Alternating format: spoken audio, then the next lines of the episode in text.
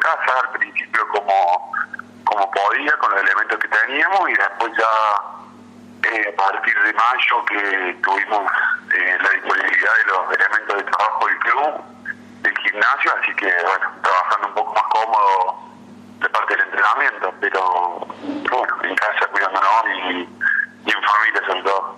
Eh, Juan, ¿cómo, ¿cómo, es el vínculo con los compañeros? Uno supone por esto de, de las plataformas como eh, eh, videollamada de WhatsApp o por Zoom, eh, es la forma de salir en contacto con, con los compañeros eh, para, para no perder la, motivación, ¿no?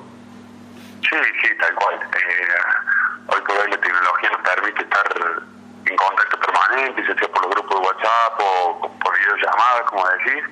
Eh, nosotros lo hemos implementado eh, para, para charlar sobre el plan de juego, sobre lo poco, lo poco mucho que habíamos llegado a entrenar para mantenerlo eh, latente ante la posibilidad de, un, de que se pueda se pueda jugar un, un hipotético torneo uh -huh. y incluso para seguir en contacto que, que por ahí lo que más extraña es el vínculo con los amigos con los chicos y, y el entrenamiento el día a día eh, tal cual, eh, justamente tocaste un tema que te iba a preguntar, porque eh, si no recuerdo mal, el, parate llega justo poquitos días antes de, lo que iba a ser la primera fecha del torneo cordobés, y ustedes este año tienen, eh, además del desafío de ser los campeones defensores, ustedes como jugadores tienen un nuevo desafío que es quizás adaptarse, no sé si a una nueva modalidad de juego, pero sí a, un nuevo entrenador, después de haber estado mucho tiempo con, con ¿no?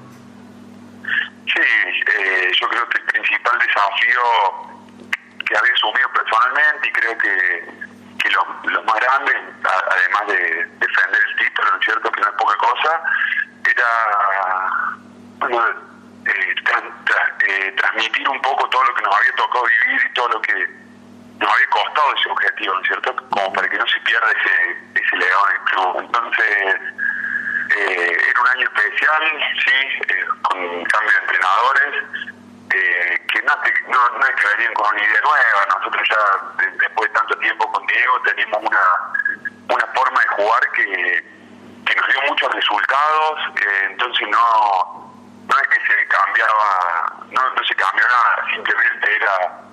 Eh, había muchos chicos nuevos que subían, entonces era que se adaptaran al plan, se adaptaron el sistema de juego y, y bueno, como decía, justo el fin de semana antes que empiece el torneo fue que eh, la pandemia y quedó todo suspendido. Eh, la Unión Cordobesa de Rugby oficializó, eh, me parece que a principios de esta semana o fines del anterior, eh, un protocolo que presentó en el COE. Eh, ¿Tuviste la chance de, de acceder al protocolo? ¿Lo pudieron ver ahí tus compañeros, los dirigentes del club? Sí, sí, lo, lo estuve viendo, sobre todo con Carlos Becerra, eh, con los chicos, lo estuvimos charlando, un protocolo que te da la posibilidad de volver al club, de, de entrenar ahí con muchas limitaciones, sea, muy lejos de, de, lo que nosotros estábamos acostumbrados a hacer en el club, ¿no es cierto? Uh -huh. eh, simplemente serían entrenamientos físicos, obviamente sin contacto, incluso hasta sin pelota. Creo que es un paso importante para va a ser bueno para nosotros, para salir un poco también de casa, de volver al club, que se extrañe mucho, de estar, aunque seamos pocos, de estar con, con, nuestros compañeros, porque hasta incluso eran números reducidos. Eh, creo que, no quiero ser pesimista, pero por ahí puede ser de difícil implementación, el tema de los traslados, de todos los controles que tiene que haber. A ver, creo que nadie nadie experimentó una situación de esta, entonces hay que ir probando, cuestión de prueba y error y y cuidadoso posible.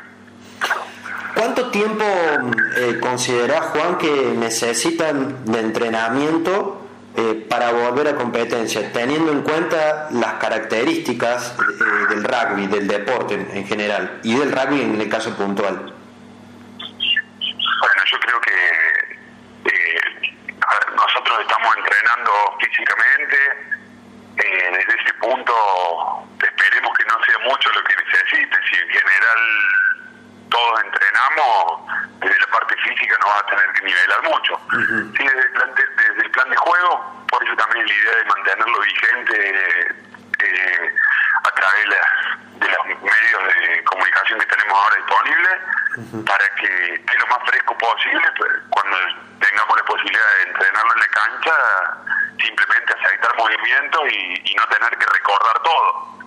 Eh, creo que también depende de cada uno, de, de, los entrenamientos, de la calidad de los entrenamientos. Como te decía recién, hace mucho que venimos jugando a, este juego, a este sistema, entonces no es, no es que hay grandes cosas nuevas. Entonces, eh, yo creo que si aprovechamos bien los pocos o mucho entrenamiento que tengamos, eh, vamos a andar bien.